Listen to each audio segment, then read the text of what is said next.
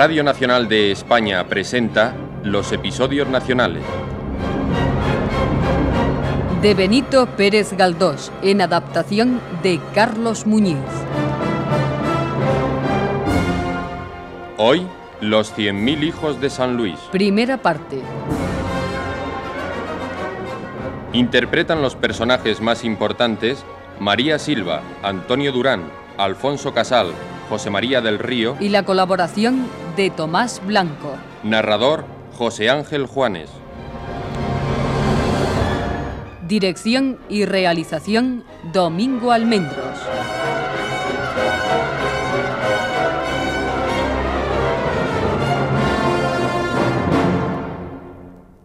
Fue en Bayona donde Genara buscó refugio tranquilo y seguro después de separarse de su marido, Carlos, a cuyo lado no pudo seguir viviendo debido a su áspero carácter y a la terrible suspicacia con que reaccionaba ante los más inocentes acontecimientos, creyéndose siempre engañado por ella. Y en Bayona conoció Genara al general Eguía, quien iba a visitarla con frecuencia, haciendo gala de su falta de seso y de su tremenda indiscreción, hasta el mismísimo extremo de revelar a su anfitriona, C por B, todos los planes de una nueva conspiración que se tramaba contra los francmasones. ¿Qué le parece? Eh? Va a caer sobre todos esos liberalotes masones un chubasco que les va a empapar hasta los tuétanos. ¿Y todo eso? ¿No serán figuraciones suyas, amigo Eguía? Le doy mi palabra de general que es absolutamente cierto. Oh, como mujer soy desconfiada y no me conformo con palabras de honor por muy general que sea quien me las dé. Compréndalo. Ustedes los hombres son tan engañosos. Está bien. Le daré más detalles para que se convenza. Su Majestad el Rey Fernando VII desea deshacerse de los revolucionarios a toda costa. Oh, bueno, eso ya lo sabe toda España y toda Francia. Pues bien, para lograrlo ha nombrado dos comisionados en Francia, los cuales tienen misiones muy concretas. A saber quiénes serán esos comisionados. Seguro que un par de títeres a los que ni hará caso el gobierno francés. Doña Genara, uno de esos dos comisionados soy yo. Oh, caramba. Usted disculpe. No sabía que el rey podía dar tales muestras de sensatez. Pues eh, las ha dado, encomendándome a mí promover desde la frontera el levantamiento de cuantas partidas realistas sea posible. ¿Y el otro comisionado se sabe quién es? Naturalmente. Se trata de José Morejón, oficial de la Secretaría de Guerra y secretario reservado de Su Majestad. Él tiene el encargo de gestionar cerca del gobierno francés la ayuda monetaria precisa para acabar definitivamente en España con esa nefasta y maldita Constitución de Cádiz. Ah, ¿Y si lo consiguen, implantarán la Constitución que se redactó aquí en Bayona? Mm, creo que se piensa en algo diferente. Algo parecido a la carta de Luis XVIII. En tal caso, cambiarán muy pronto las cosas en España. Ah, no lo dude, amiga mía. Volverá, gracias a Dios, a florecer el bendito absolutismo en España. Se acabarán las caóticas libertades. Volverán el orden, la autoridad y la justicia.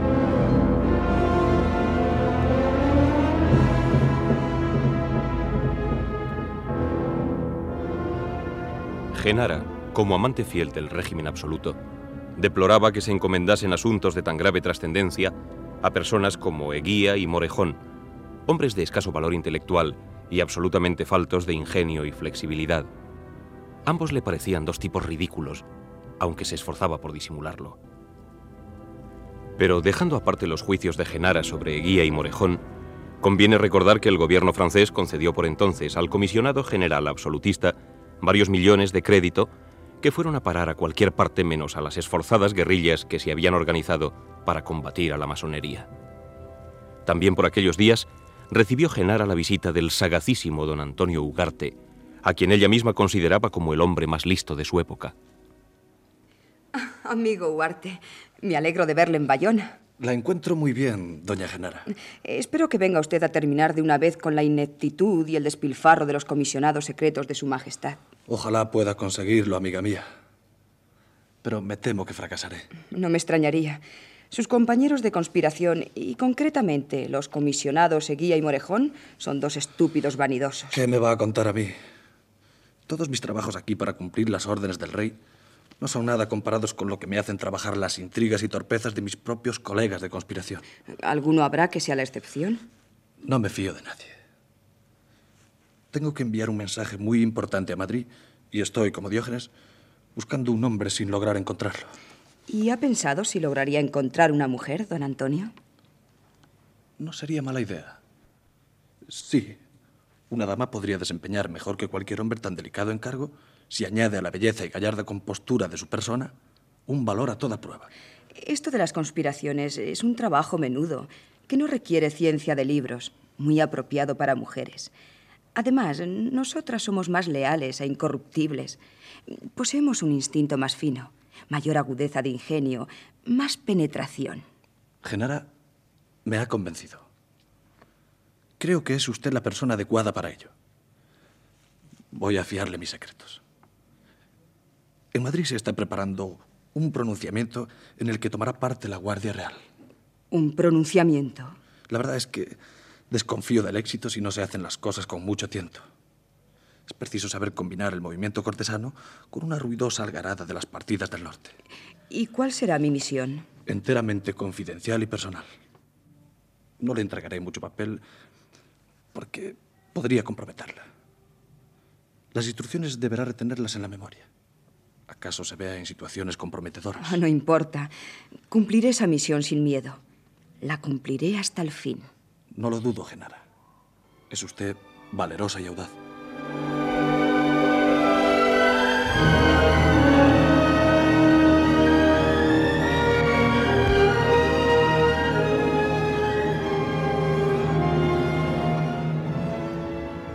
Genara partió para Madrid en febrero de 1822. Poseía bienes de fortuna suficientes para no inquietarse con las materialidades de la vida, de modo que su ociosidad era absoluta. Ni siquiera tuvo hijos en su unión matrimonial. Sin duda, Dios no quería que en el mundo quedase memoria de tan grande error. Cuando llegó a la corte, se puso en contacto con los personajes para quienes llevaba cartas o recados verbales. Tuvo noticia de la rebelión de los guardias que se preparaba e hizo cuanto le había mandado Ugarte. Lo mejor de su comisión estaba en palacio, a donde le llevó don Víctor Sáez, confesor de su majestad y antiguo conocido suyo.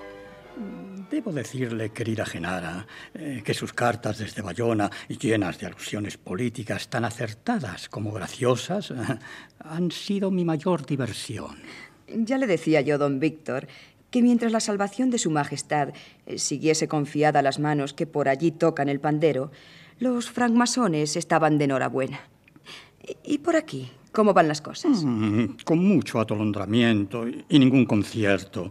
Afortunadamente conozco a un maestro de escuela llamado Naranjo que nos cederá su modesto local para nuestras conspiraciones. Nadie podrá pensar que en un sitio como ese pueda tramarse el hundimiento del liberalismo. ¿Y eso de las congregaciones apostólicas? ¿Qué es en realidad? Una especie de masonería absolutista eh, que tampoco sirve para nada. Se limitan a juntar gente fanática para un momento propicio. ¿Y cree usted que no habrá un solo elemento aprovechable para nuestros planes? Lo dudo mucho, Genara. Los jefes de la Guardia son más presuntuosos que aptos para un golpe difícil. Y el clero eh, se precipita gritando en los púlpitos cuando la situación requiere prudencia. Hasta los liberales masones o comuneros vendidos al absolutismo están muy mal dirigidos y con su exageración ponen diariamente en guardia a los constitucionales de buena fe. Pues la situación no rebosa optimismo precisamente. Mm, no lo sabe usted bien.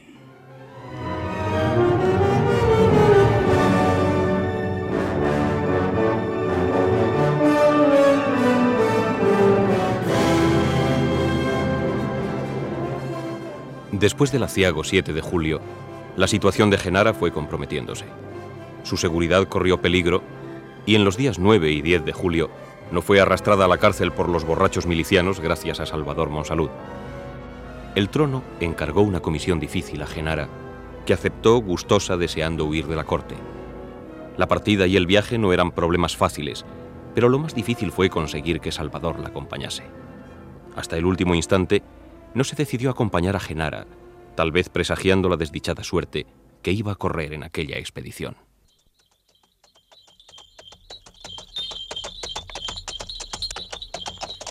Creí que te habías arrepentido y no vendrías conmigo. Pues ya ves como sí me he decidido. me alegra que hayas tenido arrestos para abandonarlo todo. Tu casa, tu madre y esa hermana postiza que te ha salido. ¿Cómo se llama? Solita. ¿Y cómo has conseguido librarte de ella? No lo sé. Lo único cierto es que siempre que estoy a punto de tomar una decisión en mi vida, apareces tú y todo se desmorona. Mis proyectos, mis sueños. No me quejo, Genara, pero me pregunto si algo fatal e inexorable no mueve nuestras vidas y nos acerca en los momentos más críticos. Todo lo nuestro es muy extraño. Mientras he llegado a aborrecer todo lo que le agradaba a mi marido, tu desdén, lejos de hacerme odiarte, ha despertado en mí una estima creciente. Te encuentras muy sola, ¿verdad? Sí, creo que sí. Lo comprendí cuando te encontré en Madrid hace unos meses y volvimos a hablarnos. Me di cuenta de que los dos estábamos muy solos. Tal vez esa soledad es la que nos ha impulsado a olvidar nuestros odios pasados.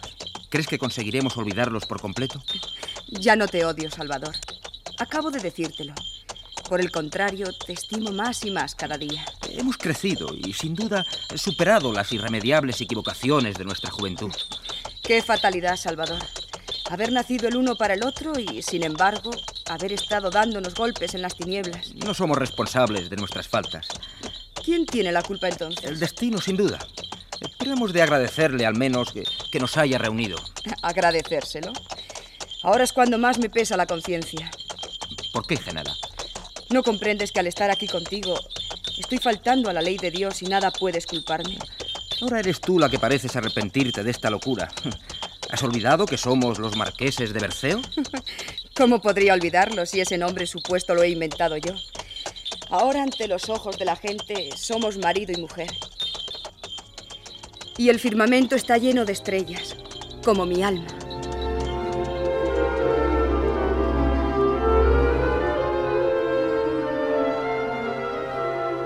Gracias a su dinero y buen porte, pudieron disfrutar de las escasas comodidades que a la sazón ofrecían al viajero las posadas.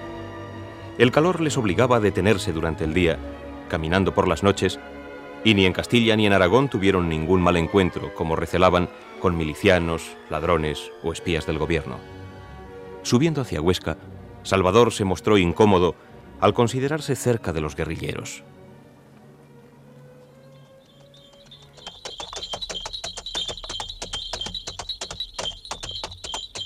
Cuando lleguemos a un lugar seguro o estés entre tus amigos, regresaré a Madrid.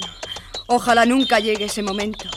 Este vivir contigo entre todo el mundo y al mismo tiempo sin testigos es para mí tan excitante. También para mí. Estos días han sido muy gratos, pero los deberes y afecciones que he dejado atrás me obligan a regresar. Jesús, qué camino tan infame. ¿Qué ocurre? Acabamos de entrar en el camino de Benavarre. Hasta allí es muy malo. Luego mejorará cuando tomemos el de Barbastro.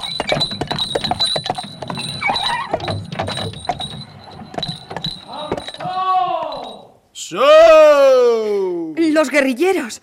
Ya estamos en casa. ¿Quién viaja en este coche? Pues los señores marqueses. ¿Qué marqueses? Somos los marqueses de Berceo. Bueno, bajen ustedes y veremos. Acompáñenme a la venta. ¿Por qué? Allí está el capitán.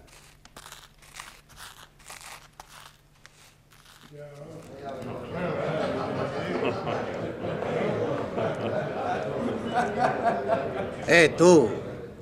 Pero no me conoces. ¿Sabes quién soy? Sí, eres el ser despreciable que incitó a los comuneros a linchar a Vinuesa. Te llama regato. ¡Te voy a acabar! ¿Qué pasa ahí? Vamos, vamos. Regato, sal fuera. En cuanto a ustedes, están presos hasta que nuestro jefe decida qué debe hacerse. Mire usted bien lo que hace, capitán. Tengo amistades influyentes en la frontera y en palacio. Yo cumplo órdenes. Si quiere, puede hablar con nuestro coronel. Claro que quiero. Lléveme a su presencia.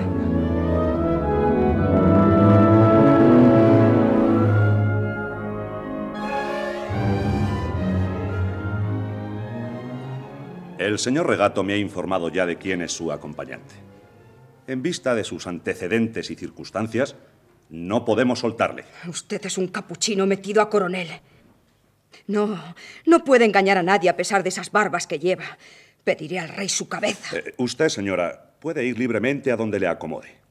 Pero ese hombre no sale de aquí. Ah, si yo tuviera a mis órdenes diez hombres armados, solo diez, les atacaría hasta acabar con todos ustedes. Señora, no le replico como se merece porque es una dama.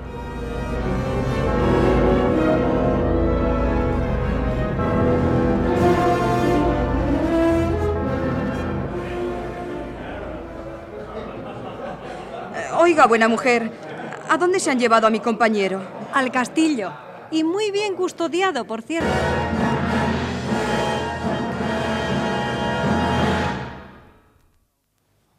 Mi coronel, ahí está otra vez esa mujer. Quiere hablar con usted. No, no quiero verla. Que nos deje en paz. No la recibiré. Dile que si tiene algo que decir, hable con el jefe de la partida. Sí, mi coronel.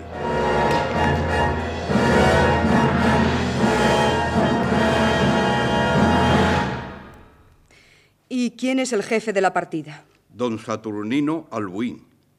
Le conocí en Bayona. Condúzcame a su presencia. Supongo que no será tan cerril como ese coronel. Sígame, señora.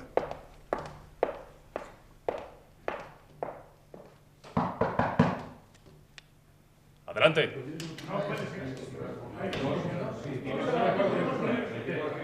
¿Qué hay? Una señora quiere hablar con usted. Que pase. Pase, señora.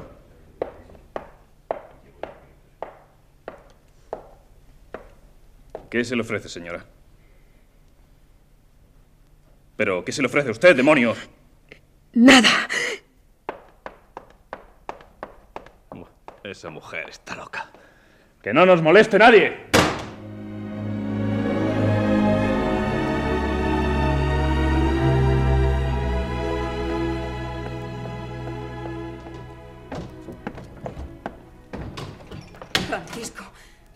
Vuela, vuela fuera de este horrible pueblo. ¿A dónde vamos, señora? ¿Estás sordo? Te he dicho que vueles. ¿Hablo yo en griego? Que vueles, hombre. Mata a los caballos, pero ponme a muchas leguas de aquí. Pero, ¿a dónde vamos, señora? Hacia el infierno, si quieres. Con tal de que me saques de aquí. ¡Arre! ¡Ya!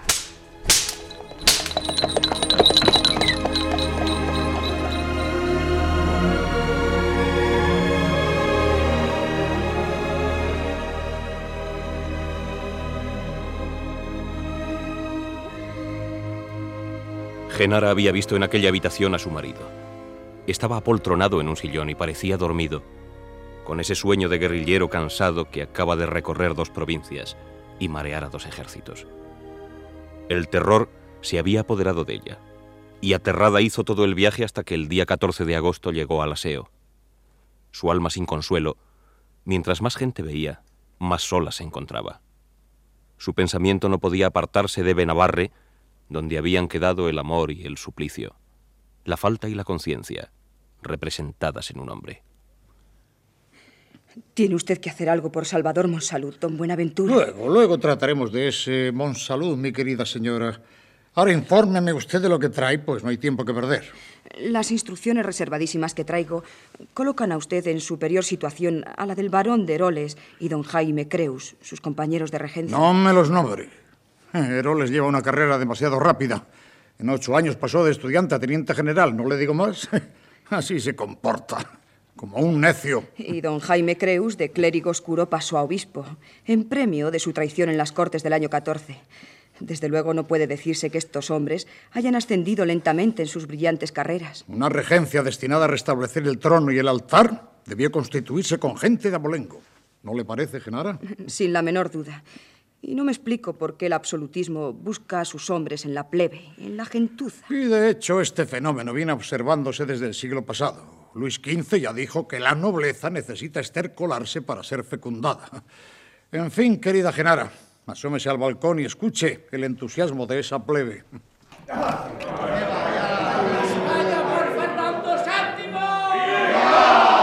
¿Qué quieren decir aquellas letras bordadas en esa bandera? ¿En esa de la cruz? Y yo qué sé. Están en latín. Las han bordado las monjas. Ellas me dijeron que quieren decir, por este signo vencerás. ¡Viva el rey Fernando VII!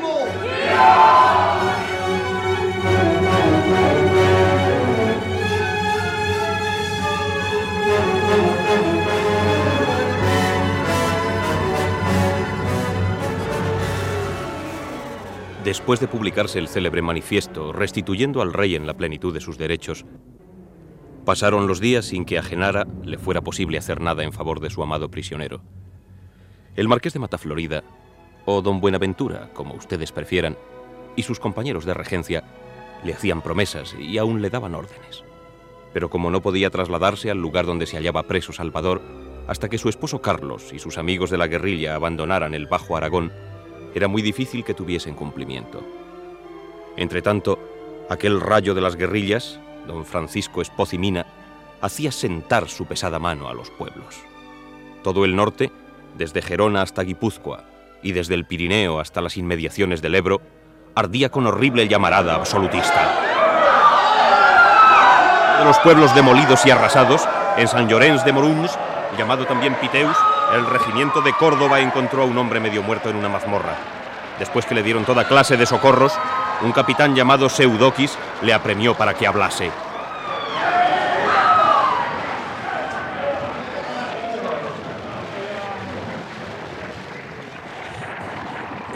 ¿Dónde están? Contesta, capitán. ¿Dónde están ellos? ¿Los facciosos? Me parece que no les veremos tan pronto, a juzgar por la prisa que llevaban. Ahora, buen amigo, díganos cómo se llama usted y quién es. ¿En qué año estamos? En el año 1823, que será el peor del siglo, a juzgar por su comienzo. ¿Y en qué mes? En enero y a 15, el día de San Pablo Ermitaño. Entonces, he estado preso seis meses y algunos días. Pues no es mucho. Otros han estado más. No le habrán tratado a usted muy bien, pero descuide que ahora las van a pagar todas juntas. Esta villa esencialmente rebelde será borrada del mapa. O sea que el pueblo será incendiado y arrasado. Incendiado y arrasado. Lástima que no sea Benavar. ¿Por qué Benavar? Fue en ese horrible pueblo aragonés donde empezó mi cautiverio. De allí me llevaron a Trema. Y de Trema a Masbrú. Y de Masbrú aquí. Pardiez, un buen viaje ha sido. Y seis meses de encierro bajo el poder de esa canalla. No sé cómo no le fusilaron a usted 600 veces. Son demasiado inhumanos para librar a un hombre de sufrimientos. Pero dígame, ¿qué ha pasado en todo este tiempo? ¿Sigue reinando Fernando VII? Hombre, sí. Todavía le tenemos encima. Gotosillo sigue nuestro hombre. Pero aún nos piensa en bromar por mucho tiempo. ¿Y la Constitución? También está gotosa. Mejor dicho, acatarrada. ¿Pero hay revolución en España? Nada. Estamos en una balsa de aceite, con los siete niños de Écija. ¿Ya ha vuelto la milicia a sacudir el polvo de la Guardia Real? Ahora nos ocupamos todos en cazar frailes y guerrilleros y a procurar que ellos no nos cacen a nosotros. ¿Y Riego? Está en Andalucía, donde se ha vertido mucha sangre. Qué horrible sueño el mío. Y qué triste despertar. España es un volcán, amigo mío. ¿Pero qué quieren? Piden inquisición y cadenas. ¿Y quién los dirige? El rey. Y en su real nombre, la regencia de Urgel. Una regencia. Que tiene su gobierno regular, sus embajadores en las cortes de Europa y ha contratado hace poco un gran empréstito. Como verá, nunca falta dinero cuando se trata de conspirar. ¿Y qué hace el gobierno? ¿Qué ha de hacer? Tonterías. Trasladar los curas de una parroquia a otra, declarar vacantes las sillas de los obispos que están con los rebeldes, fomentar las sociedades patrióticas, suprimir los conventos que están en despoblado y otras grandes medidas salvadoras. Bonito panorama me encuentro al volver a la libertad. Sí, casi era mejor que se hubiese usted quedado en prisión. Así no sufriría la vergüenza de la intervención extranjera. ¿Intervención extranjera? Sí. En el mundo civilizado corre el rumor de que lo que pasa aquí es un escándalo.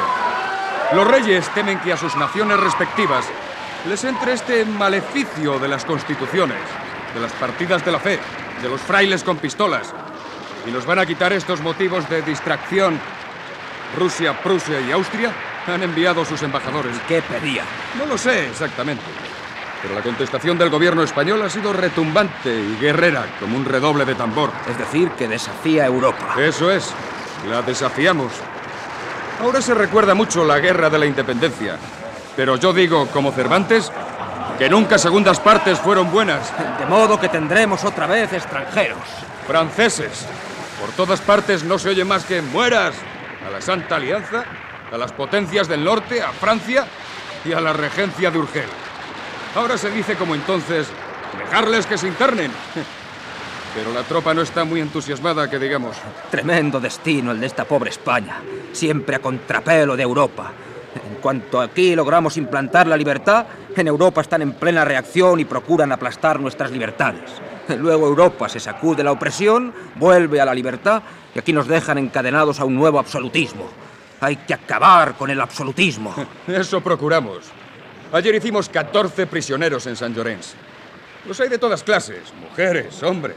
Dos clérigos, un jesuita que usa gafas, un escribano de 70 años, una mujer pública, dos guerrilleros inválidos. El jefe ya les ha sentenciado. Pim, pam. Se les despacha y a otra cosa. Oiga, capitán, ¿aquellos paisanos que por allí asoman son los prisioneros de San Llorenç? Sí. Dentro de una hora se pondrán en camino para la eternidad. Y ya los ve. Tan tranquilos. Ojo por ojo y diente por diente. ¡Ah, gran canalla! No se encierran hombres impunemente durante seis meses. No se baila encima de su sepultura para atormentarles. No se les insulta sin sentir más tarde o más temprano la mano justiciera que baja del cielo. Dispénseme usted. A medida que hablamos, me ha parecido reconocer en usted a una persona con quien hace años tuve relaciones, allá en Madrid. Sí, señor Seudokis. Soy esa persona. ¡Demonio! ¡Monsalud! ¿Cómo iba a reconocerle si está usted hecho un esqueleto? ¡Ah, qué días tan felices aquellos! Entonces tenía yo mucha fe. ¿Y yo? Me hubiera dejado descuartizar por la libertad.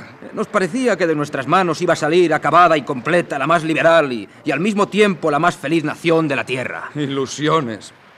¿Recuerda cuando nos veíamos en la logia de las Tres Cruces? Naturalmente. Yo nunca tuve mucha fe. Yo sí, pero la he perdido completamente.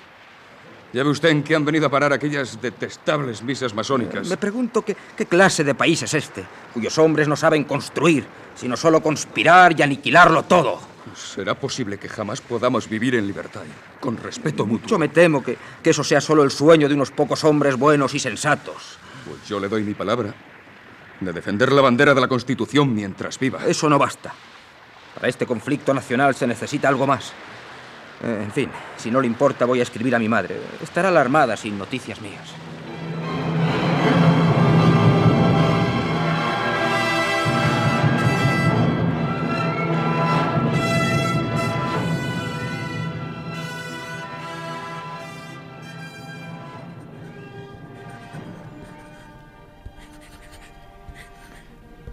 Y después de mi falta de recursos, más que un viaje a Madrid, me conviene quedarme en el ejército de Cataluña.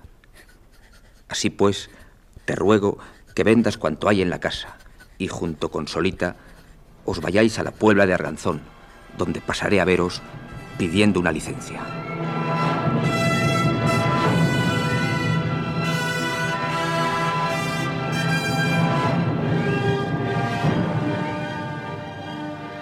Adelante, Monsalud.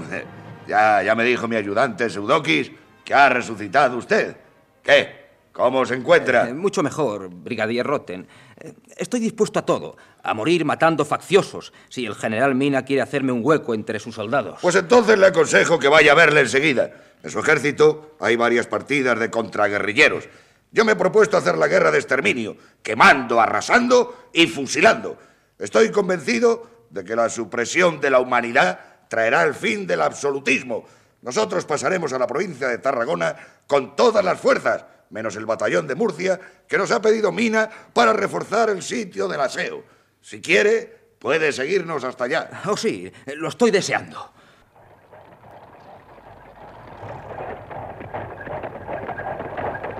Salieron al día siguiente, muy temprano, en dirección a Castellar, llevando el triste encargo de conducir a los 14 prisioneros. Seudokis no ocultó a Salvador su disgusto por tan macabra comisión, pero ni él ni sus compañeros podían desobedecer al bárbaro Roten.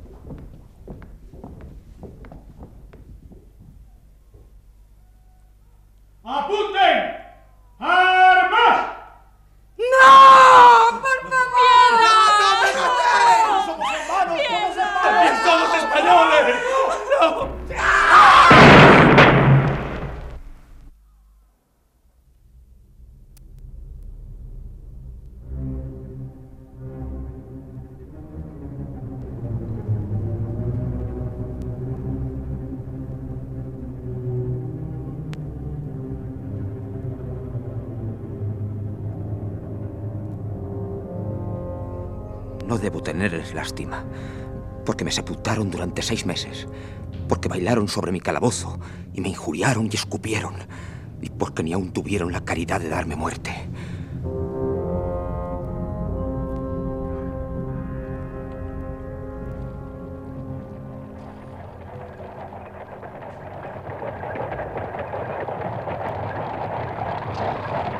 Es preciso ser hombre.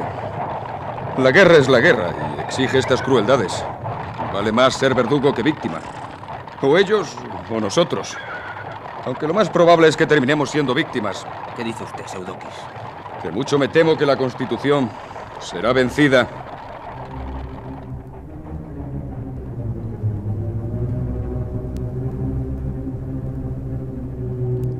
Diez días más tarde, llegaron a Cañellas, donde Mina tenía su cuartel general frente al aseo de Urgel. Mina, hombre muy impaciente, tenía en aquellos días un humor de mil demonios. Sus soldados estaban medio desnudos, sin ningún abrigo y con menos ardor guerrero que hambre. A los 46 cañones que guarnecían las fortalezas del aseo, el héroe navarro no podía oponer ni una sola pieza de artillería. Era hombre de 42 años, recio y avellanado, de semblante rudo, en el que se pintaba una gran energía, y todo su aspecto revelaba al guerrero castellano. Cuando Monsalud se presentó al general, éste ya conocía a Salvador y oyó su relato con mucho interés. Y esta es la historia de mi cautiverio, mi general. Ya tendrá usted ocasión de vengarse si persiste en su buen propósito de ingresar en mi ejército. Yo tengo aquí varias partidas de contraguerrilleros compuestas de gentes del país y compatriotas míos. Desde luego estoy dispuesto a darle el mando de una compañía. ¿Aceptaría usted? Acepto. Nunca fue grande mi afición a la carrera militar, pero ahora me seduce la idea de vengarme de mis verdugos, no asesinándoles, no, sino venciéndoles en buena lid. Ya no tengo nada que hacer en Madrid. El duque del parque no se acordará de mí y me habrá sustituido. Las circunstancias me impulsan a ser guerrillero. Eso no es más que vocación de general. Ah, señor Monsalud. Si no es usted hombre de corazón, no venga con nosotros. Se lo advierto. Cuando entremos en el aseo no pienso perdonar ni a las moscas. El trapense al tomar esta plaza pasó a cuchillo la guarnición. Yo pienso hacer lo mismo. ¿A qué cuerpo me destinará mi general? A la contraguerrilla del cojo de Lumbier. Es un puñado de valientes que vale todo el oro del mundo. Ahora están por Fornalde vigilando la ciudadela. Han jurado morir todos o entrar en ella antes de la Candelaria. Entrarán, es decir, entraremos. Seguro que sí. Y ya les he dicho que no tienen que hacerme prisioneros. No doy cuartel a nadie. Absolutamente a nadie.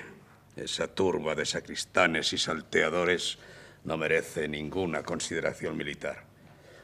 Además, los prisioneros comen y mis hombres no tienen que comer. Quiere decir que... Que haréis el favor de pasarme a cuchillo a toda esa pandilla de tunantes.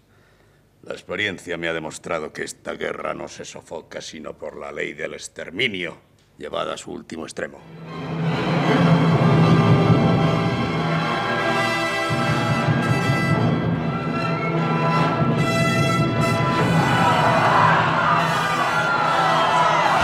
Seo de Urgel está cercada por enormes montañas, lo que dificultó el acceso a sus posiciones. Los días 1 y 2 de febrero, Salvador Monsalud, a pesar de no hallarse totalmente restablecido, tomó el mando de su compañía a las órdenes del valiente cojo de Lumbier y fue de los primeros que penetraron en la ciudadela.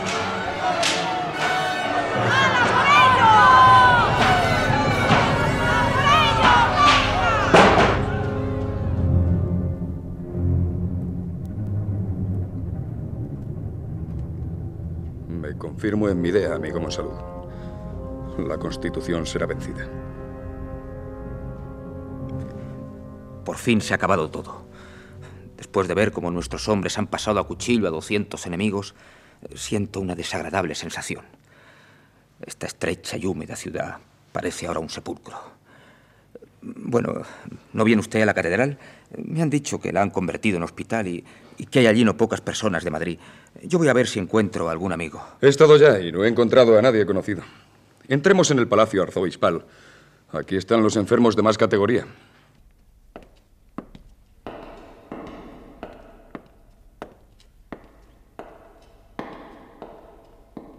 ¡Salvador! Pero si es Juan de Pipaón. ¿Qué haces postrado en esa cama? Este maldito reuma que me tiene baldado. Yo te hacía las órdenes de la regencia. Eh, eh, si he de serte franco, no, no se podía vivir aquí con esa canalla de regencia. Qué bonita campaña la vuestra. Habéis tomado el aseo como quien coge un nido de pájaros. Eh, Yo me vine por cuenta del gobierno constitucional a vigilar. Eh, Ya me entiendes. eh. Y me marchaba cuando... Cuando te dio el ataque de reuma, ¿no? Menuda mala pata. Te juro que daría todo lo que tengo por ver colgado de la torre al arzobispo Creus. Algo difícil sería. Tengo entendido que marchó a Francia por miedo a la chamusquina que le espera. Eh, Pero tú nada tienes que temer de nosotros. Somos viejos camaradas. Gracias, Salvador. Muchas gracias. ¿Qué sabes de Madrid y- de mi familia? Pues... eh, Nada de particular. Pero, eh, ¿dó- ¿dónde te habías metido? ¿Te secuestraron los facciosos? No me lo suponía. Eh, eh, así se lo dije a tu pobre madre cuando estuvo en mi casa a preguntar por ti. La buena señora no tenía consuelo. Se comprende saber de ti en tanto tiempo. ¿Cómo está mi madre? ¿Qué sabes de ella? Hace tiempo que falto de Madrid y no puedo contestarte. Pero hm, si recibieses alguna mala noticia, no debe sorprenderte. Tu ausencia durante tantos meses y su horrible incertidumbre le han hecho un grave daño y no son ciertamente garantías de larga vida para ella. Paón, por Dios, eh, tú me ocultas algo. Tú no quieres decirme todo lo que sabes. ¿Vive mi madre? No, no puedo afirmar que sí, ni que no. ¿Cuándo la has visto? Hace cuatro meses. ¿Y entonces eh, estaba bien? Sí, sí. ¿Y Sole? Las dos tan tristes que daba pena verlas. Seguían viviendo en el Prado Viejo, eh, en casa del duque del Parque. No, no, no. Volvieron a la calle de Coloreros. Luego nada más supe de ellas. De la que sí he sabido hasta hace poco es de otra dama que está muy interesada por ti. ¿Quién? Genara. ¿Ha, estado aquí? Demonio, Pipaón. Todo lo que me dices es, es para abrumarme, ¿no? Solo digo lo que sé. ¿Dónde está ahora Genara? Marchó con el arzobispo y mata Florida. ¡Ja! ¡Qué guapa está! Y conspira que es un primor. Solo ella se atrevería a meterse en Madrid llevando mensajes de esta gente de la frontera y volver locos a los ministros y a la camarilla. Si vieras cuántos esfuerzos hizo por rescatarte. Ay, amigo, mozas así bien valen seis meses de prisión. A doce me habría dejado condenar yo por haber gustado esa miel. Así que estuvo aquí hace poco. Sí, y se me figura que te amó grandemente. Eh, pero eh, entre nosotros, no creo que la primera virtud de Genara sea la constancia. Si tanto empeño tenía en salvarte, ¿por qué no lo hizo? Siendo amiga de Mata Florida, del arzobispo y del barón, podía haber tomado una orden de la regencia y dirigirse al interior del país. Eh, aunque ella me dijo una vez que antes de meterse entre guerrilleros, prefería morir. Tal vez su marido Carlos fuera la causa de ese temor. Eh, supongo que andará entre ellos. Eh, ¿Y crees tú que ella podría darme noticias de mi familia? Supongo que sí. Yo le oí ciertas cosas. Aunque ya te lo advierto, Salvador. ¿Acaso recibas alguna mala noticia? Dímela de una vez. No me atormentes con medias palabras. Este mundo miserable. Ay, ¿Qué puede esperarse más que pena? Ya lo sé. Jamás he esperado otra cosa. Vamos, dímela. Tu madre ha muerto, Salvador.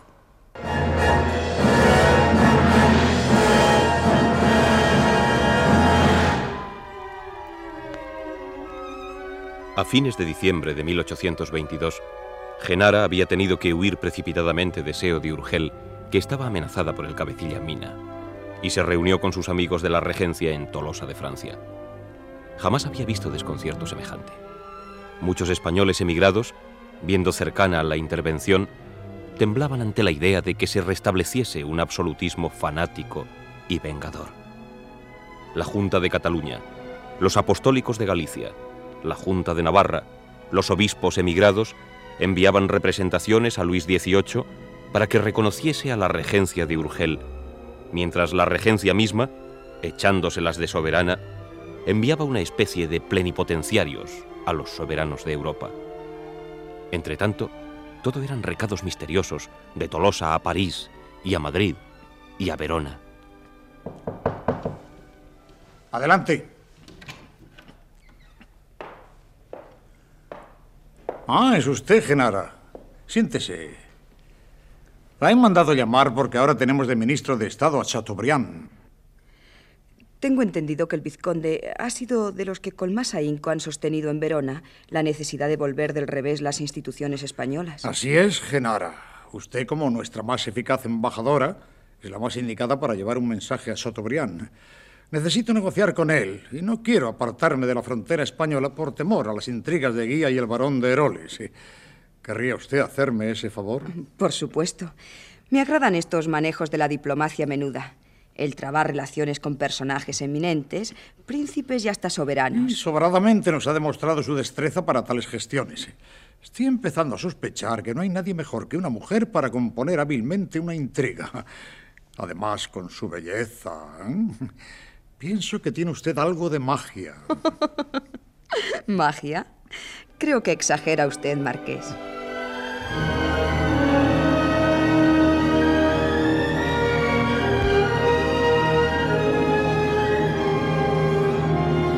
Tomó pues sus credenciales y partió para París con su doncella y dos criados excelentes que le proporcionó Mataflorida.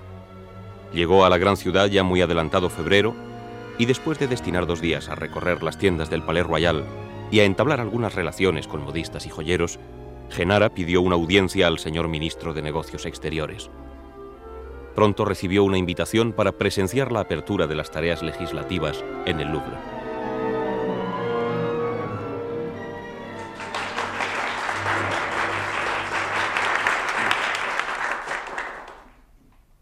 Y he mandado retirar mi embajador. Cien mil franceses mandados por un príncipe de mi familia, por aquel a quien mi corazón se complace en llamar hijo, están a punto de marchar invocando al dios de San Luis para conservar el trono de España a un descendiente de Enrique IV, para librar a aquel hermoso reino de su ruina y reconciliarlo con una Europa respetuosa, amiga del orden y enemiga de progresos y nocivas libertades. Son muy prometedoras las palabras del rey. Bien sûr, madame. Esperemos que no se vuelva atrás.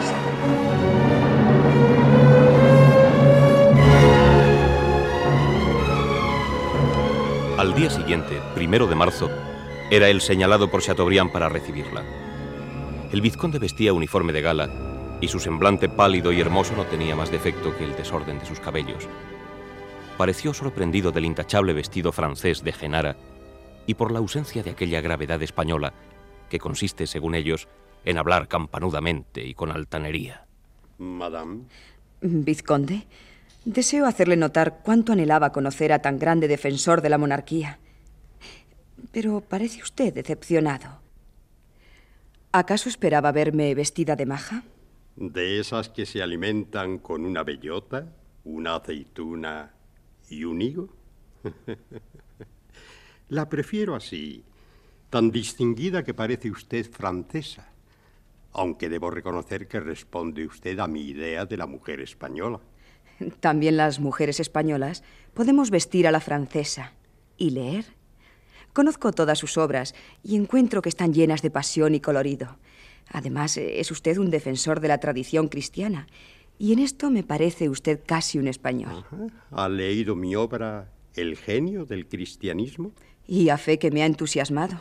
Me sorprende. y enorgullece que sus bellos ojos hayan iluminado las páginas de mi libro. Es usted muy galante, vizconde. Pero creo que ya es hora de hablar de España, razón primera de mi visita. Eh, supongo que oiría usted ayer el discurso de Su Majestad. La guerra es inevitable. Yo la creo conveniente para las dos naciones y he tenido el honor de sostener esta opinión en el Congreso de Verona y en el Ministerio, contra muchos hombres eminentes que la juzgan peligrosa. En cuanto a la cuestión principal, que es la clase de gobierno que debe darse a España, no creo en la posibilidad de sostener el absolutismo puro. Yo también pienso que hay que buscar alguna fórmula más adecuada a estos tiempos. Evidentemente.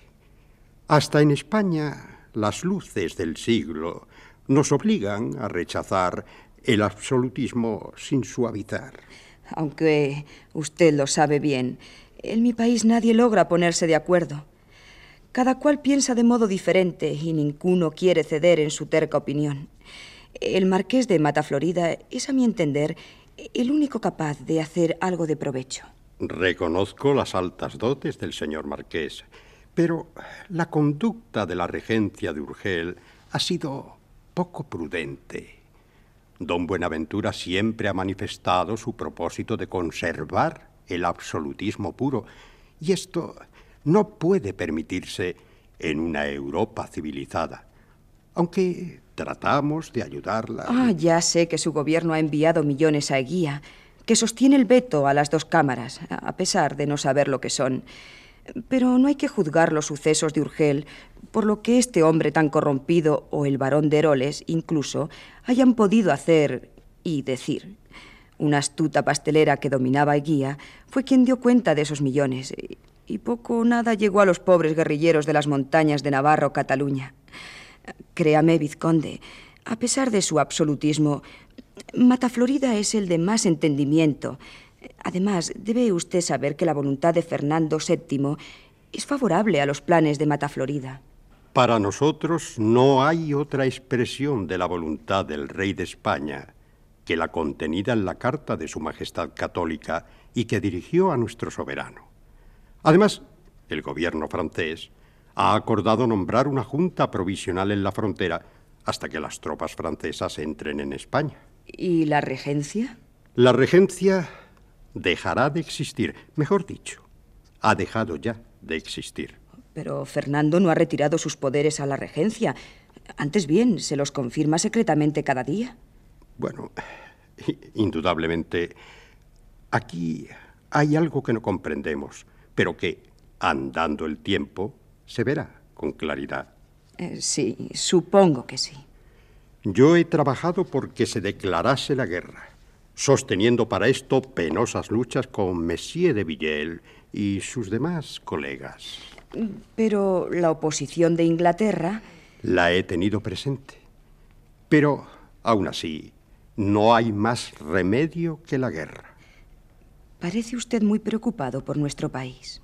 Considero a los españoles como un pueblo heroico y salvaje, dominado por pasiones violentas y un fanatismo religioso semejante al del antiguo Egipto. ¿Entonces no le preocupan las sociedades secretas? Yo pensaba que sí, y lo había deducido por las constantes referencias que hace concretamente de los carbonarios. Sí. También es preciso que escarmienten en cabeza ajena los revolucionarios franceses e italianos, que bullen sin cesar en los tenebrosos fondos de nuestra sociedad. La guerra en España es inevitable. En fin, lamento el mal éxito de mi embajada. ¿Menos? Yo le prometo a usted contestar a Mata Florida. Au revoir, madame. Espero que nos volveremos a ver alguna vez.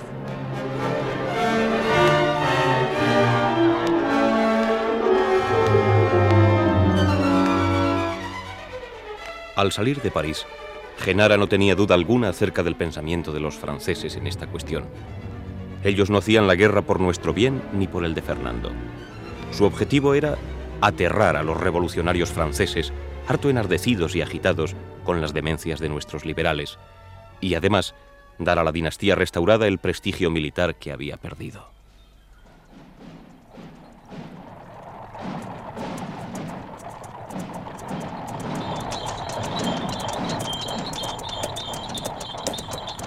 ¿Cómo está usted, madame? Oh, pero si es el coronel del tercero de Húsares. Qué sorpresa, conde. No le esperaba por aquí. Eh, desde que nos conocimos en Tolosa no había vuelto a vernos. Pero yo no la he olvidado, madame. Debo decirle que la he seguido a París y acabo de conseguir que me destinen a la guerra de España. Eh, de este modo consigo tres grandes objetos. Guerrear por la Francia, visitar la hermosa tierra española y estar cerca de usted. Me alegro de disfrutar de su compañía en este viaje tan largo, porque Francia, a pesar de ser tan bella, empezaba a fastidiarme. Oh, ¿acaso fueran los recuerdos de algo que quedaba atrás? No, no es eso, conde. Aunque podría ser. El tiempo y yo nos encargaremos de hacérselos olvidar. Ah, es usted muy amable.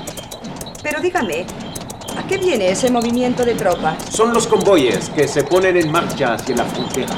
Así que la guerra es inevitable. Ay, estoy deseando llegar a donde puedan darme noticias de mi querida regencia.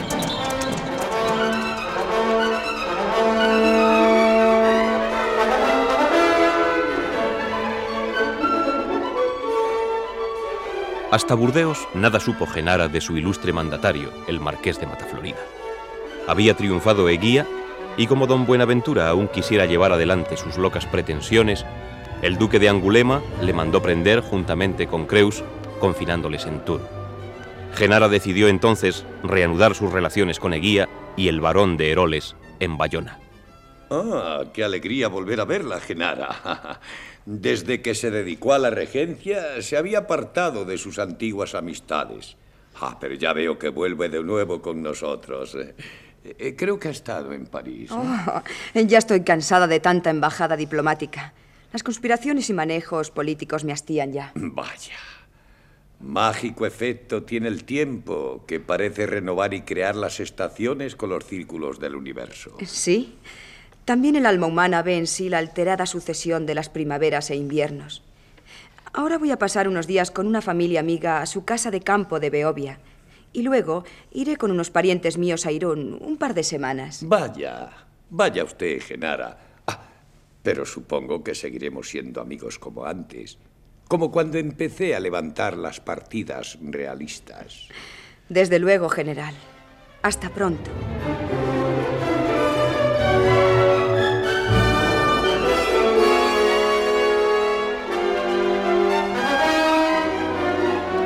Todavía no había atravesado Angulema el Pirineo cuando se rompió el fuego junto al mismo puente internacional. Los carbonarios extranjeros que andaban por España, unidos a otros progresistas de nuestro país, habían formado una legión de 200 hombres que vestían a la usanza imperial, ondeando la bandera tricolor.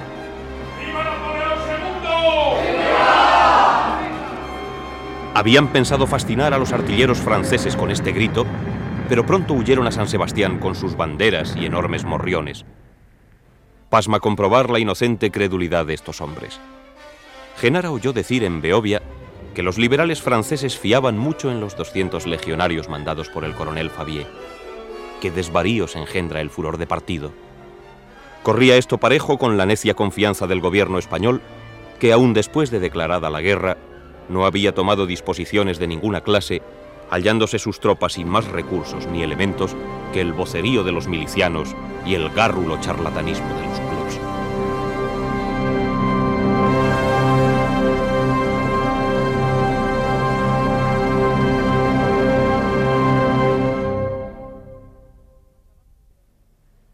Acabamos de ofrecerles la primera parte de Los cien mil hijos de San Luis, de los episodios nacionales de Benito Pérez Galdós en adaptación de Carlos Muñiz. Han interpretado los personajes más importantes María Silva en Genara, Antonio Durán en Salvador, Alfonso Casal en Pipaón, José María del Río en Conde Mongullón y la colaboración de Tomás Blanco en Don Buenaventura. Con José Santoncha en Chateaubriand. Luis Zamora, Regato, Pedro Rodríguez de Quevedo, Luis XVIII, Enrique Rincón, Mina, Roberto Cruz, Eguía, Emilio Menéndez Sáez y Jaime Segura Albuín. Narrador José Ángel Juanes. Efectos especiales Bernardo Domingo y Joaquín Úbeda. Control y registro de sonido José Fernando González y Francisco García. Montaje musical Gonzalo Corella. Dirección y realización Domingo Almendros.